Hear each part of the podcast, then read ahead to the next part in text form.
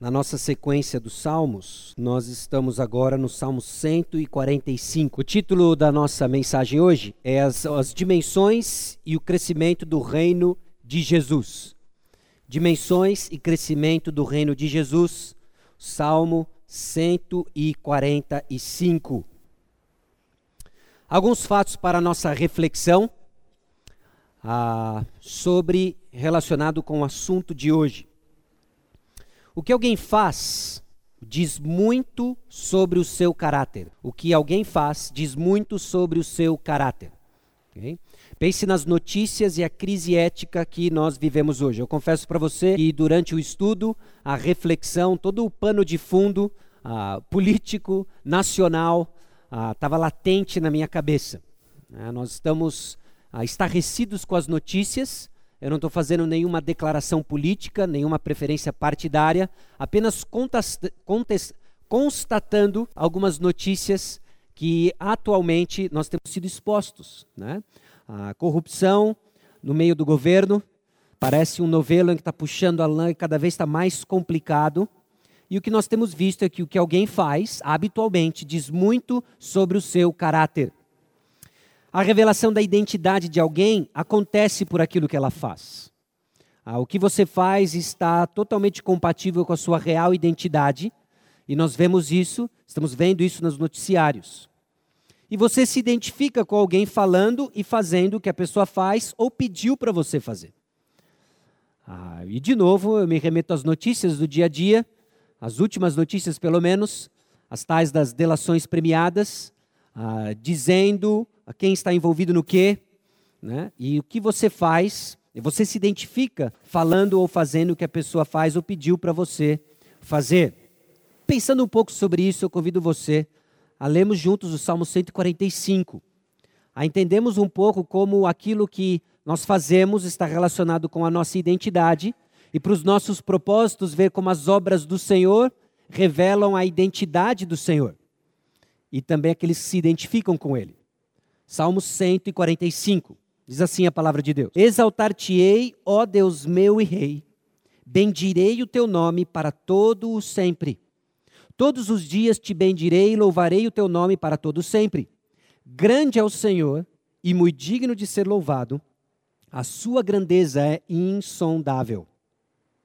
Uma geração louvará a outra geração as tuas obras e anunciará os teus poderosos feitos. Meditarei no glorioso esplendor da tua majestade e nas tuas maravilhas. Falar-se-á do poder dos teus feitos tremendos e contarei a tua grandeza.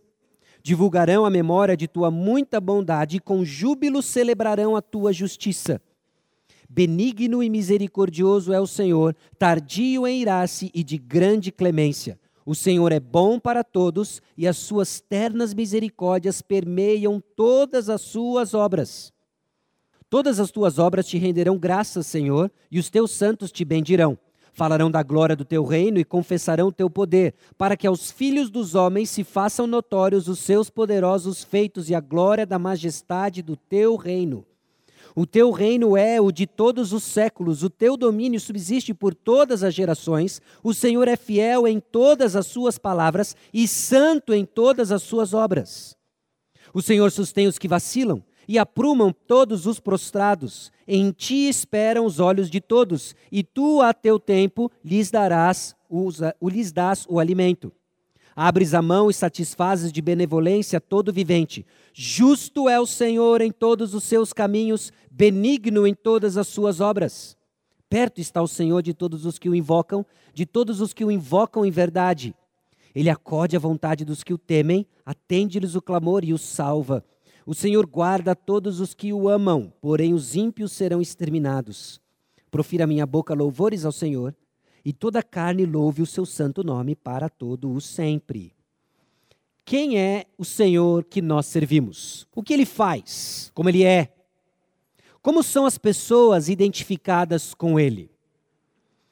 Talvez lançando essas quatro perguntas aqui, algumas respostas lhe vêm à cabeça. Como quem é o Senhor que servimos? Depois da leitura do Salmo 145, a resposta óbvia é: Ele é muito grande. O Senhor que nós servimos, Ele é grande. O que, que Ele faz? Ele faz coisas boas. Como Ele é? Ele é Deus, ele é grande.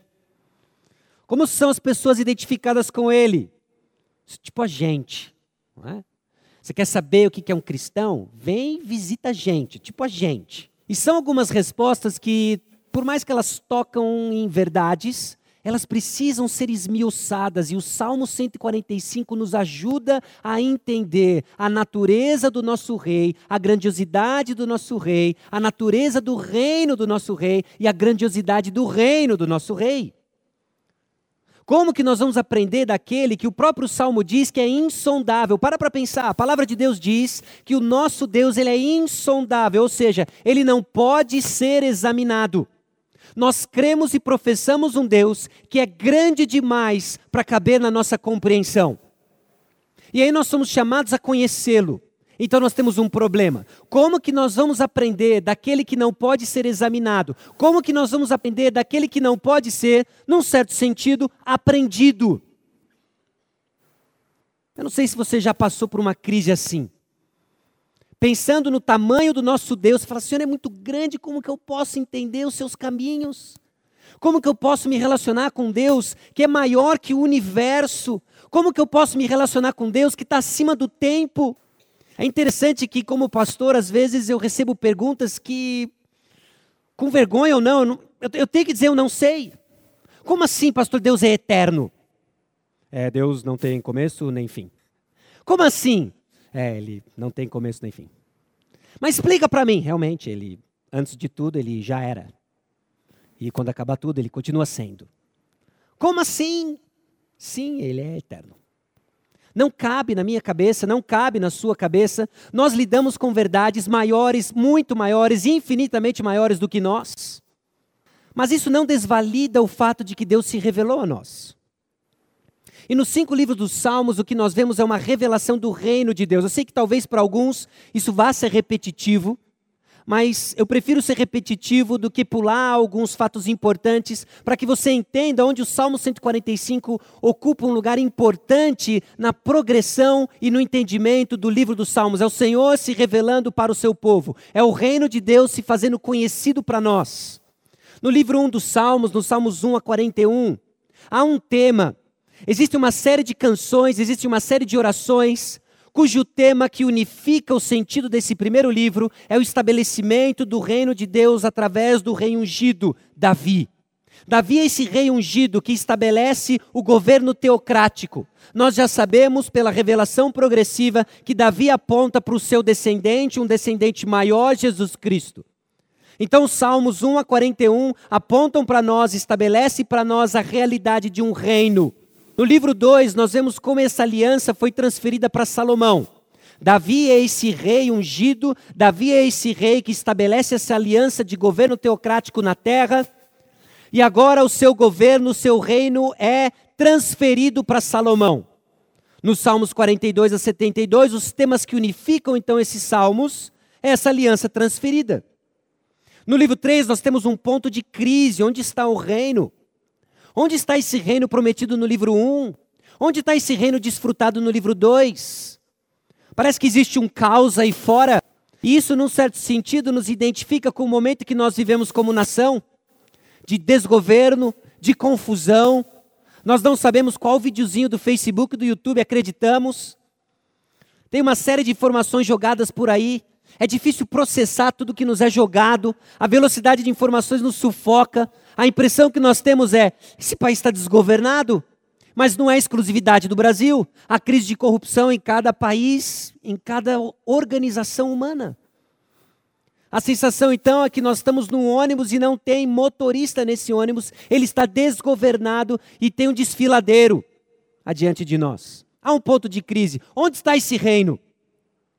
No livro 4, o coração dos salmos, nós temos salmos que nos instrui, a viver quando a nossa fé nos diz algo, mas a nossa experiência diz algo muito diferente.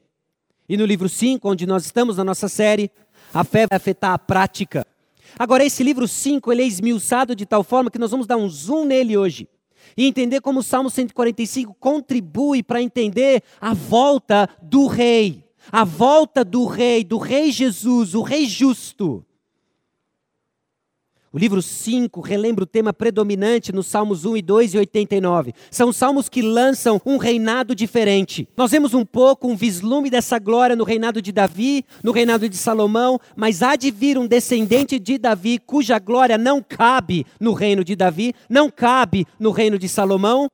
É maior do que a nossa compreensão. No Salmo 107 a 118, dentro desse livro 5, o salmista se questiona diante da crise do livro 3 diante da crise do livro 4, a aliança fiel do Senhor é mesmo eterna. Essa aliança que ele estabelece com Davi e o seu descendente fiel, ela é mesmo eterna. Curiosamente, o Salmo 119, que nos lembra do Salmo 1, mostra que a chave para nos apropriarmos das bênçãos desse reino está na lei do Senhor.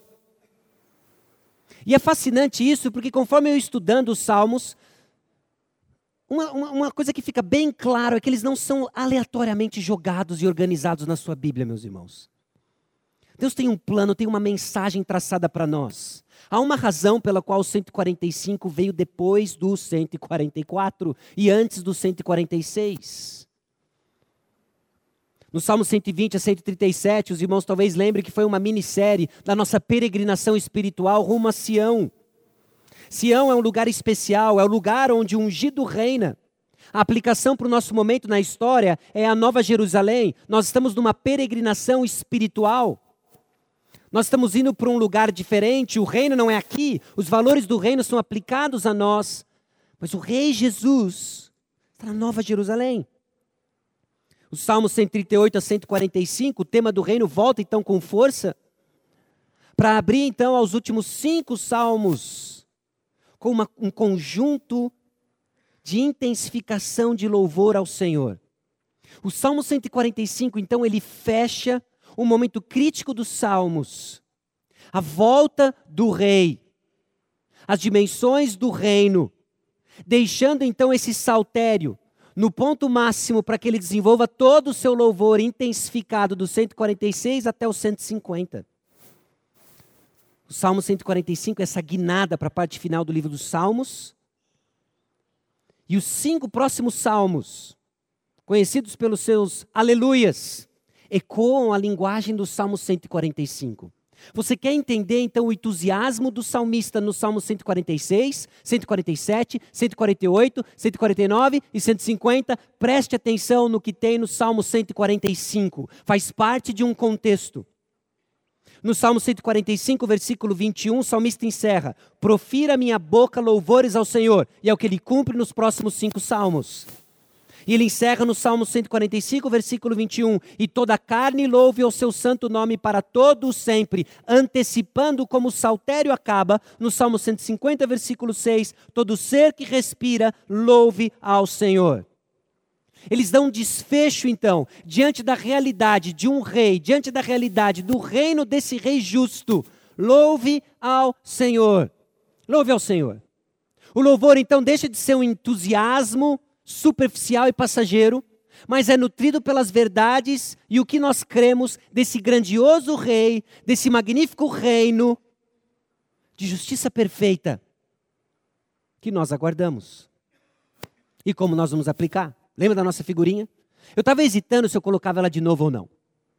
Mas eu ouvi dizer alguém, alguém me disse uma vez, que quando você está cansado de dizer alguma coisa, é quando as pessoas começam a ouvir o que você tem a dizer. Então, como eu ainda não estou cansado desse gráfico, me deu um trabalho fazer, então eu vou usá-lo sempre, até quando a gente for para a próxima série. Lembre, irmãos, dos Salmos.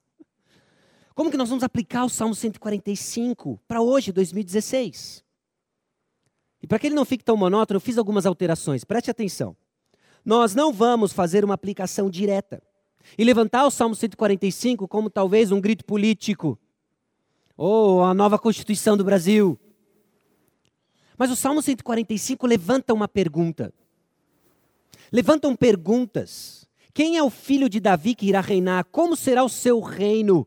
Como será o reinado desse descendente de Davi, rei ungido?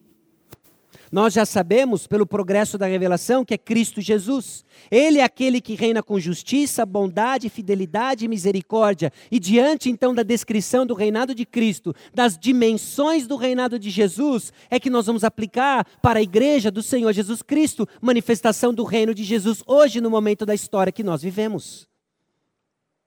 Por isso então que nós vamos entender as dimensões e o crescimento do reino de Jesus, à luz do Salmo 145.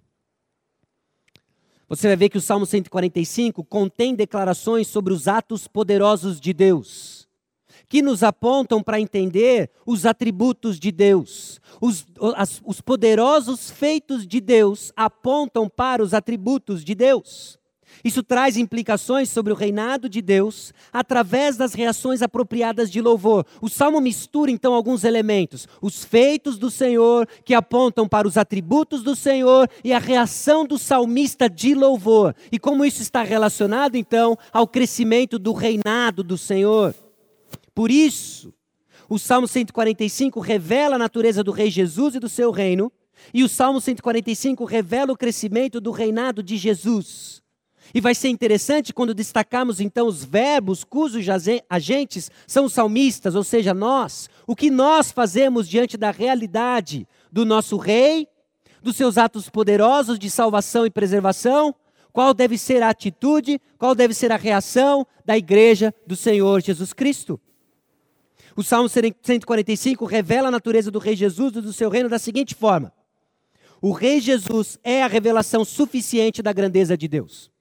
Quando nós somos, quando deparamos com a insondável grandeza de Deus, esse Deus que tem uma grandeza insondável, se comunica conosco, revelando a sua grandeza na pessoa do Senhor Jesus Cristo. Essa grandeza de Jesus é vista em sua misericórdia e bondade.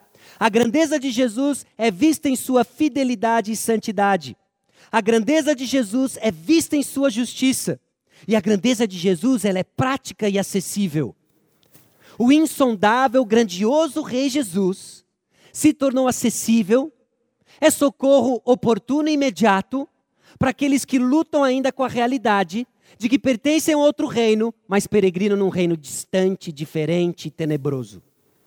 Tem muita coisa para nós, meus irmãos. Tem muita coisa para nós que acalma o nosso coração diante das notícias estarrecedoras que vivemos como nação diante das notícias estarrecedoras que vivemos como indivíduos, os dramas pessoais, no fato de que o nosso Deus grandioso se revelou a nós, está presente, ele é acessível. Aí eu espero então que no final você entenda o seguinte: a grandeza de Deus é vista na história dos santos, a nossa história, manifesta com misericórdia, bondade, fidelidade e justiça sobre os santos, por meio de Jesus Cristo, para ser proclamada pela boca dos santos. E impressionante como esse reino se expande. É pela boca dos santos. Salmo 145, versículos 1 a 3. O Rei Jesus é a revelação suficiente da grandeza de Deus. O Rei Jesus é a revelação suficiente da grandeza de Deus. Logo no início, o propósito do salmo é estabelecido: exaltar o Senhor de acordo com quem ele é e faz. Bendirei o teu nome para todo sempre. Todos os dias te bendirei e louvarei o teu nome para todo o sempre. Nós louvamos e exaltamos o Senhor de acordo com quem Ele é e faz. O nosso louvor, eles deve estar aprumado, o nosso louvor deve estar sintonizado com a natureza de Deus e, por consequência, com o que Ele faz. O nosso louvor, então, não tem como parte inicial, não tem como referência nós. Ele tem como referência, referência o Senhor, quem Ele é e o que Ele faz. A resposta de louvor a quem Ele é e o que Ele faz deve estar de acordo com a sua natureza. A natureza do louvor e a duração do louvor seguem a natureza do Rei Reino e a duração do Rei Reino. Veja o versículo 13. Por que, que nós vamos bendizer o Senhor para todo sempre?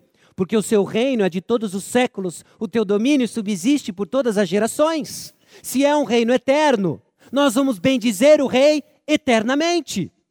O salmista ele é repetitivo, não é só porque ele se empolgou, mas ele está consciente da natureza do rei e da natureza do reino. Jesus Cristo reina hoje e sempre. Nós vamos louvar o Senhor Jesus Cristo hoje e sempre. É impressionante. Eu vou dizer algo para você que você vai ficar estarrecido agora. Eu sou um cara novo.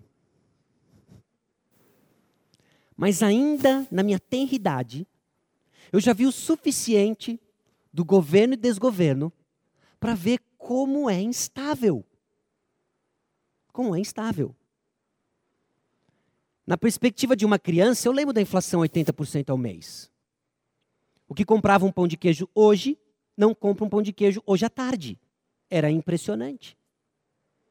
Aliás, havia uma economia paralela na minha escola. Antes da URV, nós já havíamos atrelado os preços dos salgados a passe escolar. Sobe-se o valor do passe, mas não o número de passes para a compra do salgado. Aí eu observei o fim disso. Quando veio de fato a URV, houve um momento diferente da economia. O Brasil respira, sonhos foram feitos, reportagens foram feitas. Agora o Brasil decola. A gente foi tetra, penta. Ó. Aí veio o 7 a 1. Aí veio o Brasil, não é mais o país do futebol. Falei, como assim, cara? Os gringos respeitavam a gente. Eu era craque de futebol na, com o americano. Você já imaginou isso? Era um negócio bizonho. Esses dias já foram, acabaram. Então, ainda que novo, a gente vê a instabilidade desses governos. Mas não do Rei Jesus. Não do Rei Jesus. Nós vemos a instabilidade, impérios vão, impérios caem, mas não do Rei Jesus. O nosso reino é estável, porque o nosso Rei é poderoso. Ele é poderoso. Então a natureza do louvor segue a natureza do rei e do reinado e do reino. A grandeza de Deus é classificada como insondável, que não pode ser examinada. E aí o que o salmista faz numa demonstração da graça de Deus é traduzir a insondável grandeza de Deus com o propósito de orientar a adoração de pessoas finitas como nós. Nós não conseguimos entender Deus, nós não conseguimos compreender a grandeza de Deus, mas ele traduz a sua insondável grandeza em termos que nos tornam capazes de adorá-lo de uma forma inteligente inteligente e comunicável. Meus irmãos, isso é fascinante. Isso é fascinante. Isso é uma demonstração do amor de Deus. Demonstração do amor de Deus por nós. Porque se Ele for tentar comunicar conosco, no nível dele, nós vamos ficar assim. Não cabe. Vide Jó. Vide Jó. Quando Deus o coloca no lugar, fazendo perguntas do nível Deus primário, que já não sabia as respostas. Deixa eu tentar ilustrar de uma outra forma. Tem três crianças lá em casa, em estágios diferentes. A mais nova, a mais nova, tem uma comunicação muito básica. Muito básica. Não adianta eu tentar me comunicar com ela com palavras. Não adianta eu tentar expressar o meu amor com palavras e poesias e sonetos mas tem uma forma de eu comunicar o meu amor a ela. Sabe como é que é?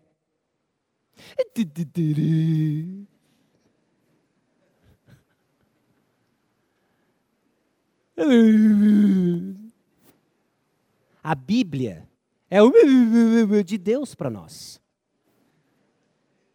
Ele comunica o seu amor de uma forma trivial, simples, que é a Bíblia. Você achou que a Bíblia era difícil de estudar? É o trivial de Deus, é o beabá de Deus. Mostrando não só a nossa ignorância, mas quão pequenos nós somos, e quão grandioso Deus é, e quão amoroso Ele é. Porque esse Deus grandioso, de grandeza insondável, se relaciona conosco numa linguagem compreensível, que cabe no nosso cérebro finito. Finito. São Salmos 145, essa tradução da insondável grandeza de Deus.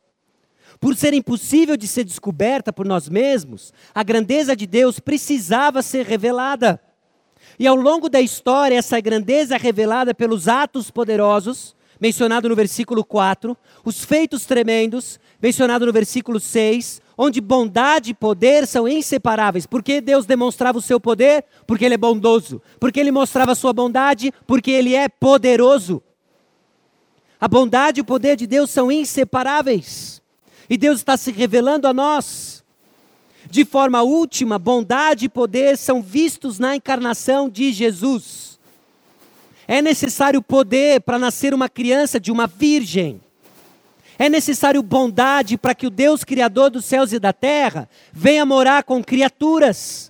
Poder e bondade se unem na manifestação da grandeza de Deus. Em quem? No bebê Jesus, que se tornou Salvador Jesus, que é o Rei Jesus.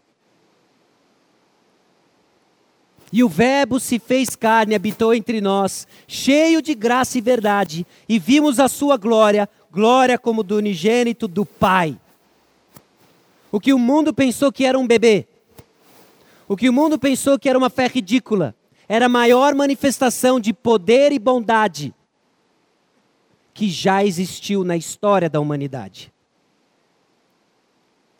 A grandeza de Deus ela é suficiente na revelação de Jesus. No Salmo 145, então, nós vemos que a, grandeza de Deus é um mistério impossível de ser visto a olho nu. Você não enxerga a grandeza de Deus se não for pelas lentes da palavra de Deus, se não for por meio do du-du-du de Deus. Aí você entende o amor de Deus. Apenas com os óculos da fé é que a grandeza de Deus cabe então no nosso campo de visão. Eu gosto muito da forma como John Piper explica isso daqui. Ele faz a diferença entre um telescópio e um microscópio. Sabe a diferença dos dois? O que, que o microscópio faz? Ele pega algo pequeno e expande para que você enxergue. Pequeno, expande, fica grande, você enxerga. A Bíblia não é um microscópio. A Bíblia é um telescópio. O que, que o telescópio faz? O telescópio ele observa distante uma enorme estrela que não cabe no nosso campo de visão e traz para perto a fim de que você enxergue. A palavra de Deus é um telescópio que pega algo grandioso, que pega algo muito grande e põe no nosso campo de visão. E pela fé nós reconhecemos e enxergamos essa insondável grandeza de Deus. A glória de Deus não é algo que precisa ser magnificado, a glória de Deus é algo que precisa ser traduzido em termos que a nossa pequenez enxergue. E Deus faz isso porque Ele é gracioso, porque Ele é amoroso. Ele se revelou a nós. Nós não conseguiríamos vê-lo, ele é grande demais, não cabe no nosso campo de visão. Então ele mandou o seu dududu, então ele mandou a sua revelação de poder e bondade, e agora nós enxergamos o poder, a grandiosidade de Deus. A grandeza de Deus pode ser desfrutada porque ele também é misericordioso e bondoso. Isso é fascinante, irmãos. Não isole nenhum atributo de Deus. Você vai entrar em confusão mental, você vai pirar a hora que nós isolamos algum atributo de Deus em detrimento de outros. É possível sim relacionar-se com Deus santo e poderoso, porque Ele é misericordioso e bondoso. É possível sim relacionar-se com Deus santo, justo e grandioso. Por quê? Porque Ele é misericordioso e bondoso. Então nós temos um relacionamento com o Rei um rei completo, um rei perfeito em seus atributos. A grandeza de Jesus é vista em sua misericórdia e bondade. Logo no versículo 4, o salmista fala dos poderosos feitos de Deus. Algo que não é incomum nos salmos. Nós vemos isso com uma certa frequência em que o povo de Deus cantava, proclamava e contava as histórias de salvação do Senhor. Era importante para que as famílias de Israel contassem, cantassem, proclamassem as histórias de salvação do Senhor. Porque o louvor de Israel e a educação de Israel focava nos poderosos feitos do Senhor, porque eles eram revelatórios mostrando o amor de Deus por seu povo. O povo não poderia deixar de ouvir, porque era por meio dos atos de salvação, que era por meio da obra de salvação, que Deus se revelava para o povo: eu sou poderoso, eu sou bondoso, eu sou gracioso, eu sou misericordioso, eu sou soberano, vocês são meus. Então o povo de Israel tinha uma responsabilidade de contar louvores a Deus, de instruir as próximas gerações, porque era Deus se revelando no meio do povo. De uma forma geral, os poderosos feitos foram os atos da criação e da história de salvação. Cabe a nós, meus irmãos, contar para as vindouras gerações. Aliás, nós testemunhamos isso de uma forma prática hoje na apresentação do pequeno Rafael de contar para ele a obra de salvação, de contar para ele que há um Criador. É Deus se revelando ao pequeno Rafael, é Deus se revelando à nossa comunidade. Salmo 96, 2 a 4, que nós cantamos hoje. Cantai ao Senhor, bendizei o seu nome, proclamai a sua salvação dia após dia. Anunciai entre as nações a sua glória entre todos os povos as suas maravilhas, porque grande é o Senhor e muito digno de ser louvado, temível mais que todos os deuses. A grandeza de Jesus então é vista em sua misericórdia, nos seus atos poderosos. Versículo 5: Meditarei no glorioso esplendor da tua majestade e nas tuas maravilhas falar-se-á do poder dos teus feitos tremendos e contarei a tua grandeza. Esses poderosos feitos, esses feitos tremendos, contavam da grandeza de Deus. Como que a próxima geração, como que aqueles que não conhecem a Deus vão saber que Ele é grande? Ouvindo o que Ele faz. Ouvindo o que Ele faz. E o que, que Ele faz? Bom, no Salmo 78, no Salmo 96, os salmistas sempre estão recordando a história da salvação. Ele abriu o mar, ele atravessa o povo no mar, ele livra o povo dos seus inimigos, ele estabelece o povo na terra. Olha as obras do Senhor, que Deus é esse que faz tudo isso? O grandioso Deus. Deus é grande. O que ele fez no nosso meio, ele restaura vidas, histórias que precisam ser contadas. Ele perdoa pecados no nosso meio, histórias que precisam ser contadas. As próximas gerações vão saber que Deus é grandioso ouvindo a obra de salvação. Ouvindo a obra de salvação. A grandeza de Deus, então, obviamente aponta para a bondade de Deus. E a benignidade e misericórdia eram traços da revelação de Deus para o seu povo que garantiam a presença abençoadora de Deus no meio deles e o perdão dos pecados. Pare e pense um pouco sobre isso. De que quando a grandeza de Deus é proclamada no nosso meio, quando benignidade e misericórdia são revelados a nós por meio da obra de salvação de Deus, o povo de Deus é abençoado, o povo de Deus é confrontado em seu pecado e recebe o perdão dos pecados.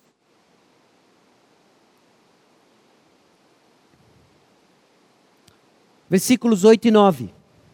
Benigno e misericordioso é o Senhor, tardio em irar-se e de grande clemência. O Senhor é, é bom para todos, e as suas ternas misericórdias permeiam todas as suas obras.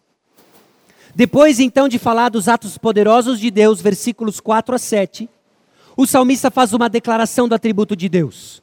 Deus é benigno, Deus é misericordioso. E isso permeia todas as suas obras. E o salmo ecoa quando Deus se revelou para o seu povo, em Êxodo capítulo 34, versículos 5 a 9. Os versículos 8 e 9 ecoam exatamente a revelação de Deus a Moisés, quando, no contexto do pecado do povo, Moisés pede para que Deus se manifeste ao povo, e Deus se manifesta. Como? Com a sua benignidade, com a sua misericórdia versículos 5 a 9. Tem o Senhor descido na nuvem, ali esteve junto dele e proclamou o nome do Senhor. E passando o Senhor por diante dele, clamou: Senhor, Senhor Deus compassivo, clemente e longânimo, e grande em misericórdia e fidelidade, que guarda misericórdia em mil gerações, que perdoa a iniquidade, a transgressão e o pecado.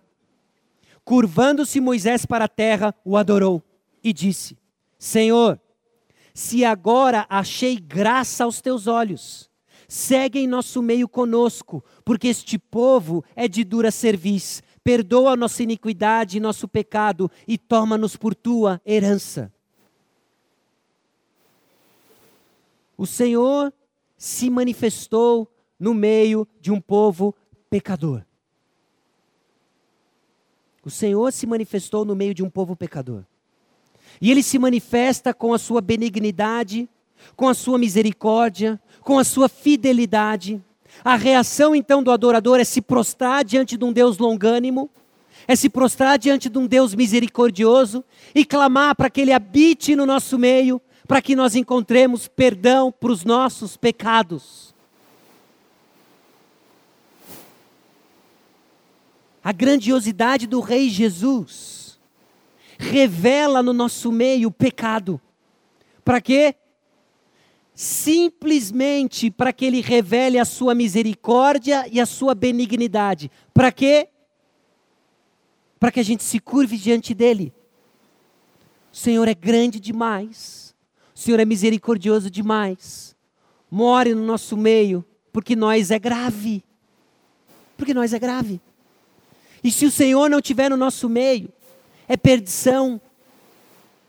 fica conosco, Senhor fica conosco.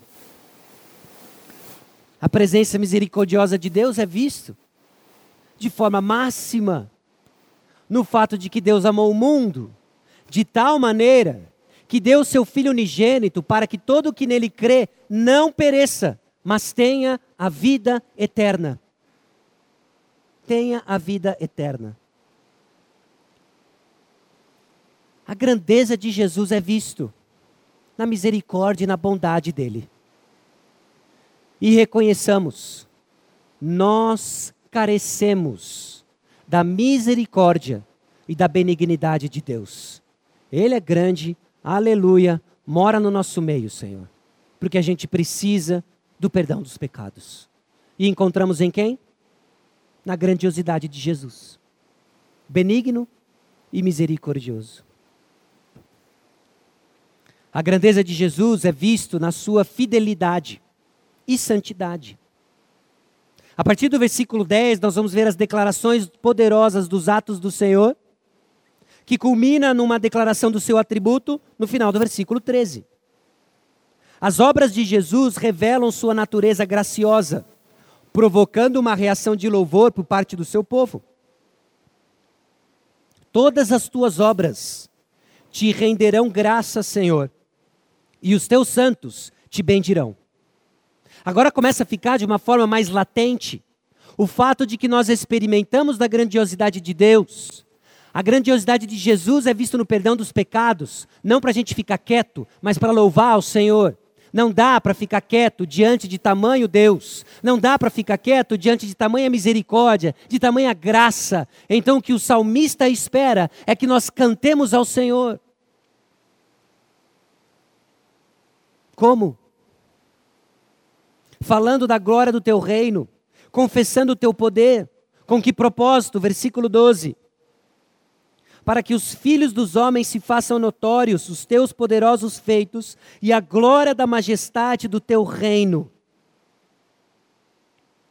Diante da demonstração de misericórdia e graça que nós recebemos, nosso coração é inundado pelo amor de Deus nosso coração é inundado pela benignidade de Deus, de tal forma que nós não conseguimos parar de falar do que vimos e ouvimos, e outras gerações vão ouvir da glória de Deus, vão ser tomados da benignidade e da misericórdia de Deus, vão ter os seus corações saturados da misericórdia de Deus, não vão conseguir parar de falar do que ouviram e viram, para que outras gerações escutem da misericórdia de Deus, da benignidade de Deus e assim por diante. E há uma corrente, meus irmãos. Há uma corrente, se nós traçarmos desde a igreja, da, da igreja primitiva, em que aquilo que os apóstolos viram e ouviram, eles não se calaram. Custou o sangue de mártires, custou o sangue de muitos, debaixo de intensa perseguição, para que nós ouvíssemos da benignidade do Senhor Jesus Cristo. Para quê? Para ficar quieto? Não, para louvar o Senhor. Não vamos ser o elo que vai quebrar a corrente. Nós vamos ser o elo fiel, o elo que vai receber da misericórdia e da benignidade do Senhor, ter o nosso coração saturado da mensagem do Senhor e proclamar do Senhor. É por isso que louvor, é por isso que vida de igreja está tão ligado a missões. É por isso que é anticristão. Recebemos da graça e nos calarmos. O que você recebeu da benignidade do Senhor é para ser proclamado por meio dos louvores, por meio da mensagem falada, por meio de uma vida diferente no nosso meio, de amor, que proclama Cristo Jesus. Nós vamos contar, louvar as obras do Senhor para as próximas gerações, gerando justamente esse ciclo eterno sobre o reino eterno que tem um rei eterno. E obviamente nessa linha de raciocínio é que o salmista conclui no versículo 13. O teu reino é o de todos os séculos e o teu domínio subsiste por todas as gerações. O Senhor é fiel em todas as suas palavras e santo em todas as suas obras. Essa declaração no início do versículo 13, ela se encontra em Daniel capítulo 4, versículo 3 e 34 e nos seus arredores. Daniel capítulo 4, versículo 3 Quão grandes são os seus sinais e quão poderosas as suas maravilhas. O seu reino é reino sempre eterno e o seu domínio de geração em geração. Nabucodonosor está prestes a reconhecer isso. Ele ainda não entende a profundidade disso. Mas era um momento de vacilo e orgulho do seu coração, em que ele olha tudo ao seu redor e diz: Eu sou o cara, eu sou o rei poderoso, e ele se transforma numa besta. Numa besta. Ele pasta que nem um animal. E depois de um tempo, ele cai em si, isso passa, e ele reconhece no versículo 34: Mas ao fim daqueles dias, eu, Nabucodonosor, levantei os olhos ao céu, tornou-me a vir o entendimento, e eu bendisse o Altíssimo, e louvei e glorifiquei ao que vive para sempre, cujo domínio é sempre eterno, e cujo reino é de geração em geração. Olha os temas do Salmo 145 aqui. E as implicações disso no versículo 35. Todos os moradores da terra são por ele reputados em nada. E segundo a sua vontade, ele opera com o exército do céu e os moradores da terra. Não há quem lhe possa deter a mão, nem lhe dizer: Que fazes? Então logo me tornou a vir o entendimento também para a dignidade do meu reino, tornou-me a vir a minha majestade e o meu resplendor, buscaram-me os meus conselheiros e os meus grandes, fui restabelecido ao meu reino, a mim me ajuntou extraordinária grandeza. Agora, pois eu, Nabucodonosor, louvo, exalto e glorifico ao Rei do céu, porque todas as suas obras são verdadeiras e os seus caminhos justos, e pode humilhar aos que andam na soberba. Então pense nas implicações do que o salmista diz para nós no versículo 13. O teu reino é de todos os séculos, o teu domínio subsiste por todas as gerações. O povo de Israel, ao declarar isso, ao cantar isso, pense então em Nabucodonosor. É, não tem outro rei senão Deus. Ai daquele que se exaltar diante de Deus e não reconhecer os gloriosos feitos do Senhor. Ai daquele que desafiar a soberania do nosso Deus. Quem pode dizer para Deus por que, que você faz o que você faz? Ele faz o que ele faz porque o reino dele é de todos os séculos e o seu domínio subsiste por todas as gerações. Manda quem pode e obedece quem tem juízo, no bom sentido do ditado. O Senhor é soberano e ele governa o universo. Nós somos seus súditos e recebemos dele o que nós devemos fazer. O reino eterno, então, é uma referência à soberania de Deus que faz tudo como lhe agrada.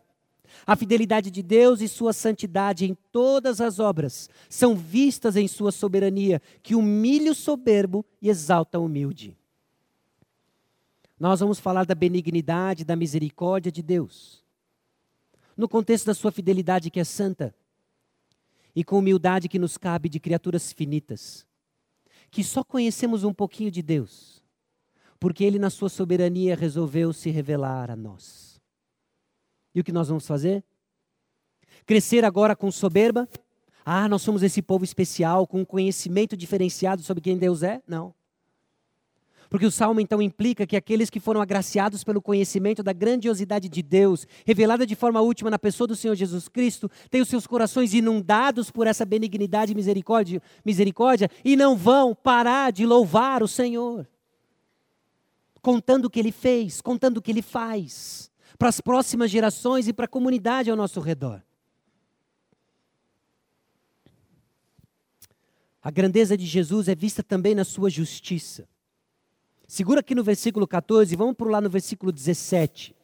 Agora o salmista muda a dinâmica da sua poesia e coloca uma declaração do atributo de Deus no versículo 17, recheando com a sua acessibilidade e praticidade nos versículos 14 a 16 e depois do 18 a 20.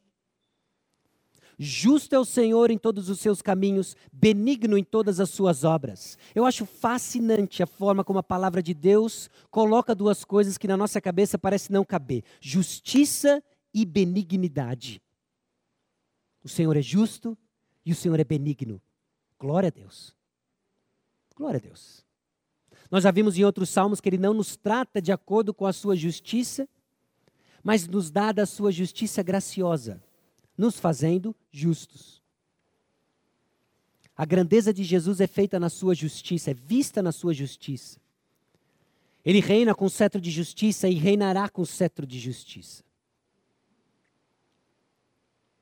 Ele reina porque, sim, Jesus está hoje no trono, soberano, nada lhe foge, mas ainda aguardamos o seu reinado terrestre e literal na terra. Essa justiça é uma manifestação da sua bondade. E tantos são os cânticos no livro de Apocalipse que tecem os dois atributos juntos. Apocalipse capítulo 15, versículos 3 e 4.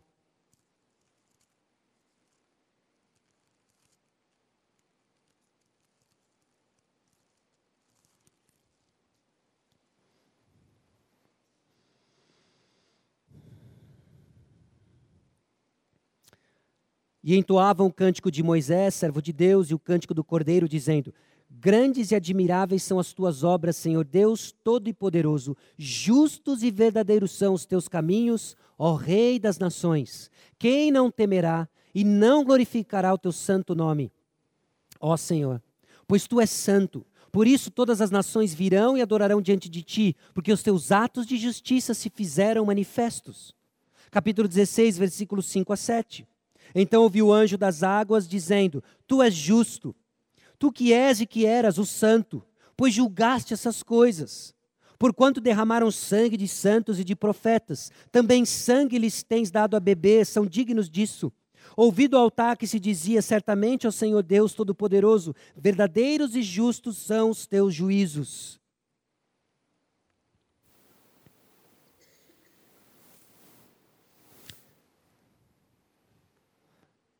O reino de Jesus, que é eterno e que dura de geração em geração, é justo. Nada ficará encoberto. Ok? Nada. Não tem processo da Lava Jato que cumpre o que nós acabamos de ler.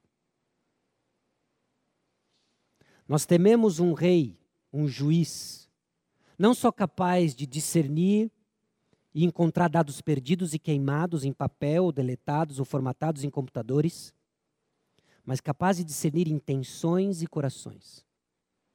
Nada. Outro dia eu estava pensando nisso, né? Puxa, que coisa fedida que tem aparecido, né? Deus não só sabe de todas as coisas, como Ele sabe das intenções dos corações. E tudo isso sobe, fedido, diante do Senhor. Mas Deus não vai fazer nada? Bom, enquanto você pergunta, Deus não vai fazer nada. Talvez o grau da sua indignação comece a arranhar o grau da misericórdia e da graça do Senhor Jesus Cristo. Por que, que ele já não veio e acabou com tudo? Porque Ele é misericordioso e Ele ainda está salvando gente. Só por causa disso. Olha o que Ele está aturando. Conhece todas as coisas, olha o que Ele está aturando. Por quê? Porque Ele é misericordioso e gracioso. Ainda dá tempo, ainda dá tempo para você conhecer da misericórdia de Deus. Porque a hora que Ele vier para julgar, acabou. O processo está limpo, tudo resolvido e todo mundo julgado. Então, ao invés de reclamar da injustiça, desfrute da misericórdia do Senhor. Desfrute da misericórdia do Senhor. A grandeza de Jesus é vista na sua justiça, que é santa. Todas as suas obras são santas, no versículo 13. E ela é prática e acessível. Ela é prática e acessível. Ele sustenta os que vacilam e estão caídos. Olha o versículo 14. O Senhor sustém os que vacilam e apruma todos os prostrados. Em ti esperam os olhos de todos, e tu, ao seu tempo, lhes dás o alimento. Ele sustenta os que vacilam e estão caídos.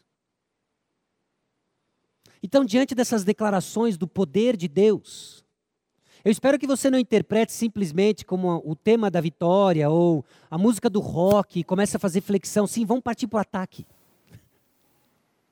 O tema da vitória, a música do rock, ecoa de uma forma espiritual para nos levantar do tatame. Porque quem somos nós?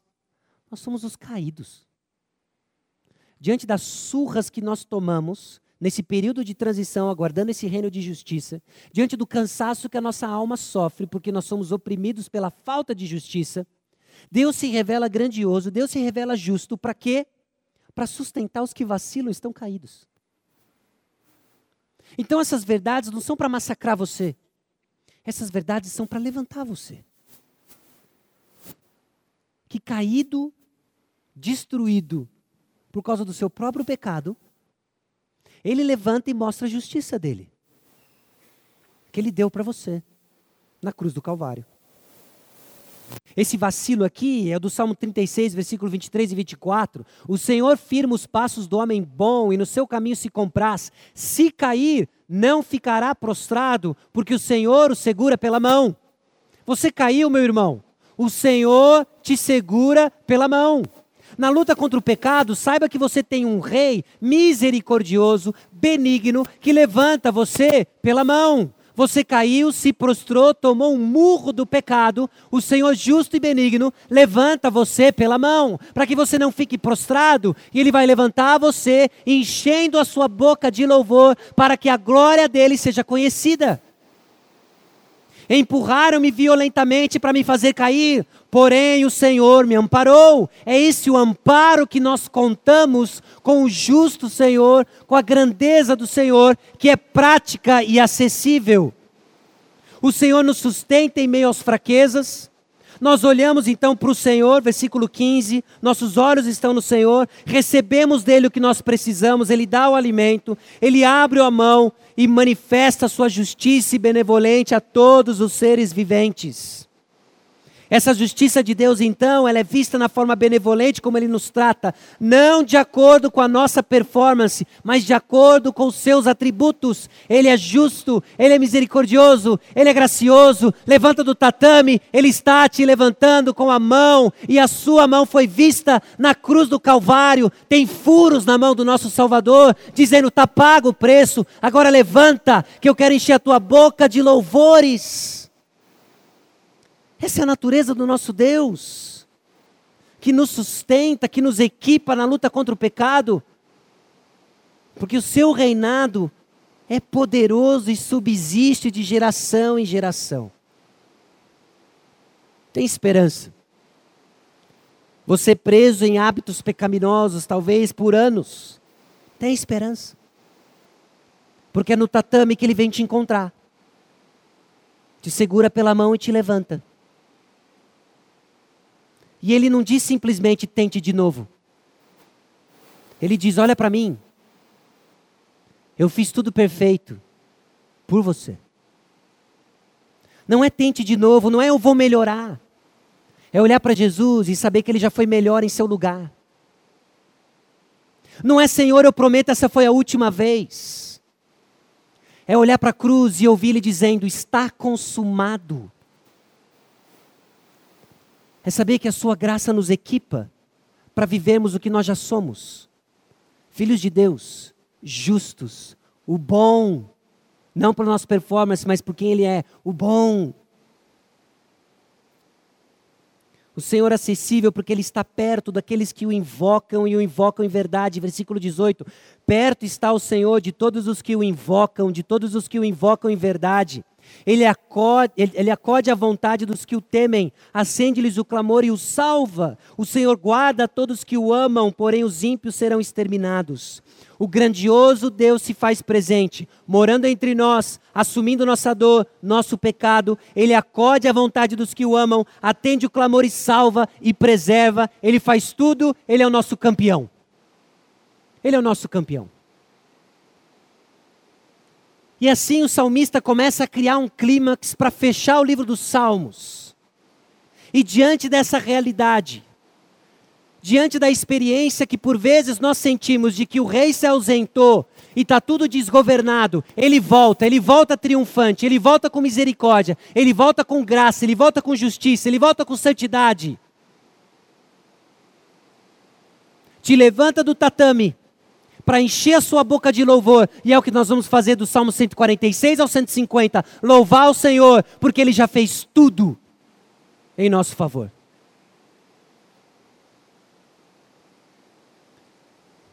É por isso que Jesus disse: Eu sou o bom pastor, conheço as minhas ovelhas e elas me conhecem a mim, assim como o Pai me conhece a mim e eu conheço o Pai eu dou a minha vida pelas ovelhas. Ninguém tira as ovelhas do Senhor Jesus Cristo da sua mão. Porque Ele é o Rei, cujo reino subsiste de geração em geração, por todo sempre. E quem garante? Você? Eu? Jesus garante. Jesus garante. O Salmo 145, então, revela a natureza do Rei Jesus e do seu reino. Ele é revelação suficiente da grandeza de Deus. Você quer conhecer o Deus grandioso? Não é místico, não é esotérico, ele está na pessoa do Senhor Jesus Cristo. Jesus Cristo é todo Deus que você vai conhecer. Deus se revelou a nós na pessoa do Senhor Jesus Cristo. A grandeza de Jesus é vista em sua misericórdia e bondade. A grandeza de Jesus é vista em sua fidelidade e santidade. Ele é fiel. Ele começou uma obra em nós e ele vai dar cabo, ele vai dar fim, ele vai cumprir. Está no tatame? Já está jogando a toalha? Jesus está no canto dizendo: relaxa. Não é que ele é o nosso treinador e vai dar umas dicas. Ele vai entrar no ringue e vai vencer em seu lugar. É melhor, não é? É bem melhor. A grandeza de Jesus é vista em sua justiça, a grandeza de Jesus é prática e acessível. E qual é a nossa resposta? Pasme você. Na leitura dos Salmos, eu fui grifando os verbos que fazem referência ao salmista, que fazem referência a nós diante desse rei e desse reino.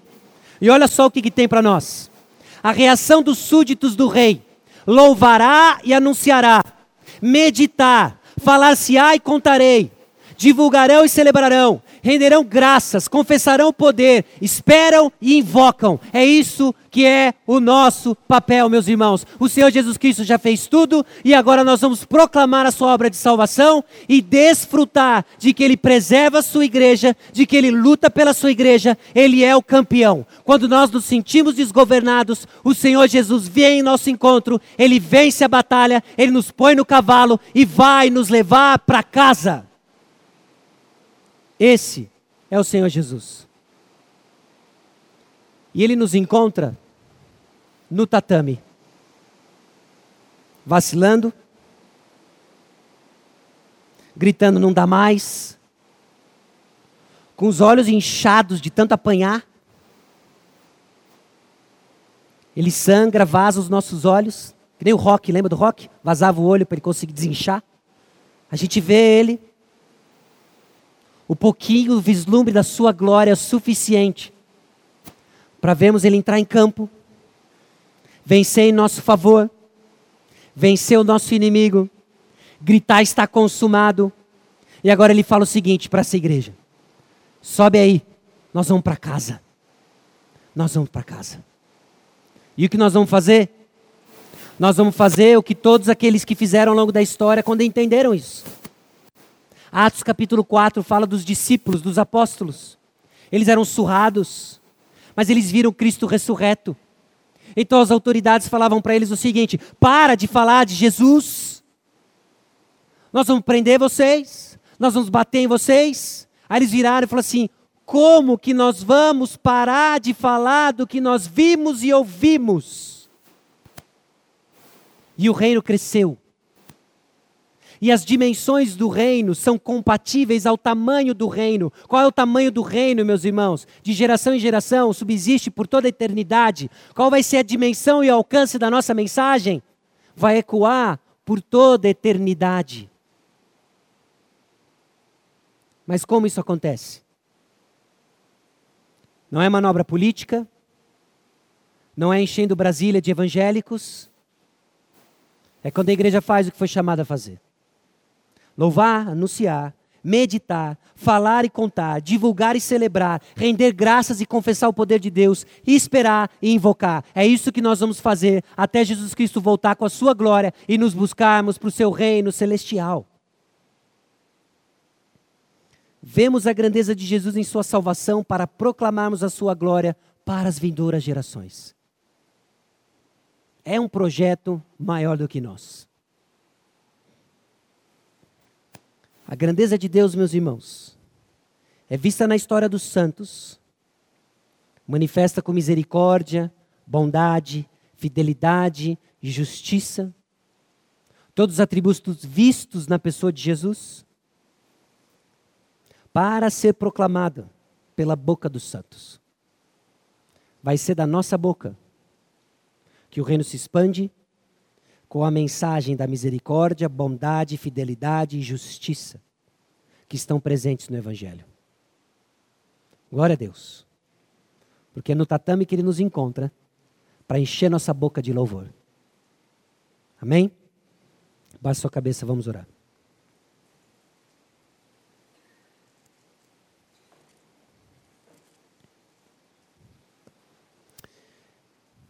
Senhor nosso Deus e Pai, nós te louvamos pela figura do nosso Rei Jesus, soberano, Senhor dos exércitos, Rei dos reis, cujo reino, ó Deus, subsiste de gerações a gerações, que nos encontrou, ó Deus, no tatame, surrados, ó Deus, escravos do pecado, mas nos libertou, enchendo nossa boca de louvor Pedimos a Deus que o Senhor nos conceda a graça de sermos uma igreja fiel na proclamação do Evangelho. Esse Evangelho que nós recebemos, esse Evangelho que nós professamos e que precisa agora ser proclamado. Esse Evangelho, ó Deus, que nos levanta, que mostra a Sua forte mão nos amparando, que mostra, ó Deus, a Sua mão poderosa nos capacitando, nos restaurando e vemos, ó Deus, a Sua mão de misericórdia, fidelidade, justiça e bondade. Usa-nos, Senhor. Que em meio, ó Deus, essa confusão do governo, em meio, ó Deus, essa confusão que o nosso país se encontra, é o contexto ideal, ó Deus, para proclamarmos um reino de justiça, um reino que não é deste mundo, mas cujos valores já nos regem nesse mundo a fim de que a sua bondade e a sua misericórdia seja conhecida de gerações em gerações. Pessoas sofrem no tatame, surrados pelo pecado, porque não têm a sua esperança no Rei Jesus. Conceda-nos a graça, então, ó Deus, de nos sermos usados para proclamar as boas novas de Cristo. De forma individual, de forma corporativa, no dia a dia, ó Deus, no convívio com aqueles que não te conhecem mas também, ó Deus, com a sabedoria de nos organizarmos como igreja para uma proclamação efetiva da tua palavra, a fim de que o nome de Jesus seja conhecido em corações que ainda estão nas trevas. Nós te louvamos pela esperança que temos de uma justiça eterna e perfeita. Melhor do que qualquer ministério público, melhor, ó Deus, do que qualquer juiz da terra. E enquanto aguardamos, ó Deus, conceda-nos a graça e a sabedoria de sermos cidadãos, ó Deus, exemplares, transformados pelo Evangelho, que proclamam os valores do reino, que certamente incluem justiça e bondade. Pedimos misericórdia, ó Deus, desse momento crítico que nosso país se encontra. Pedimos que o Senhor levante, ó Deus, governantes que vão governar bem, a fim de que a igreja do Senhor Jesus Cristo viva com dignidade e respeito e com coragem, ó Deus, proclamando, denunciando o pecado e proclamando a resposta em Cristo Jesus. Despede-nos, ó Deus, com a tua paz. Preserve em nosso coração as verdades que ouvimos, a fim de crescermos em amor ao nosso Salvador e Senhor Jesus Cristo. E é no nome dele que nós oramos. Amém.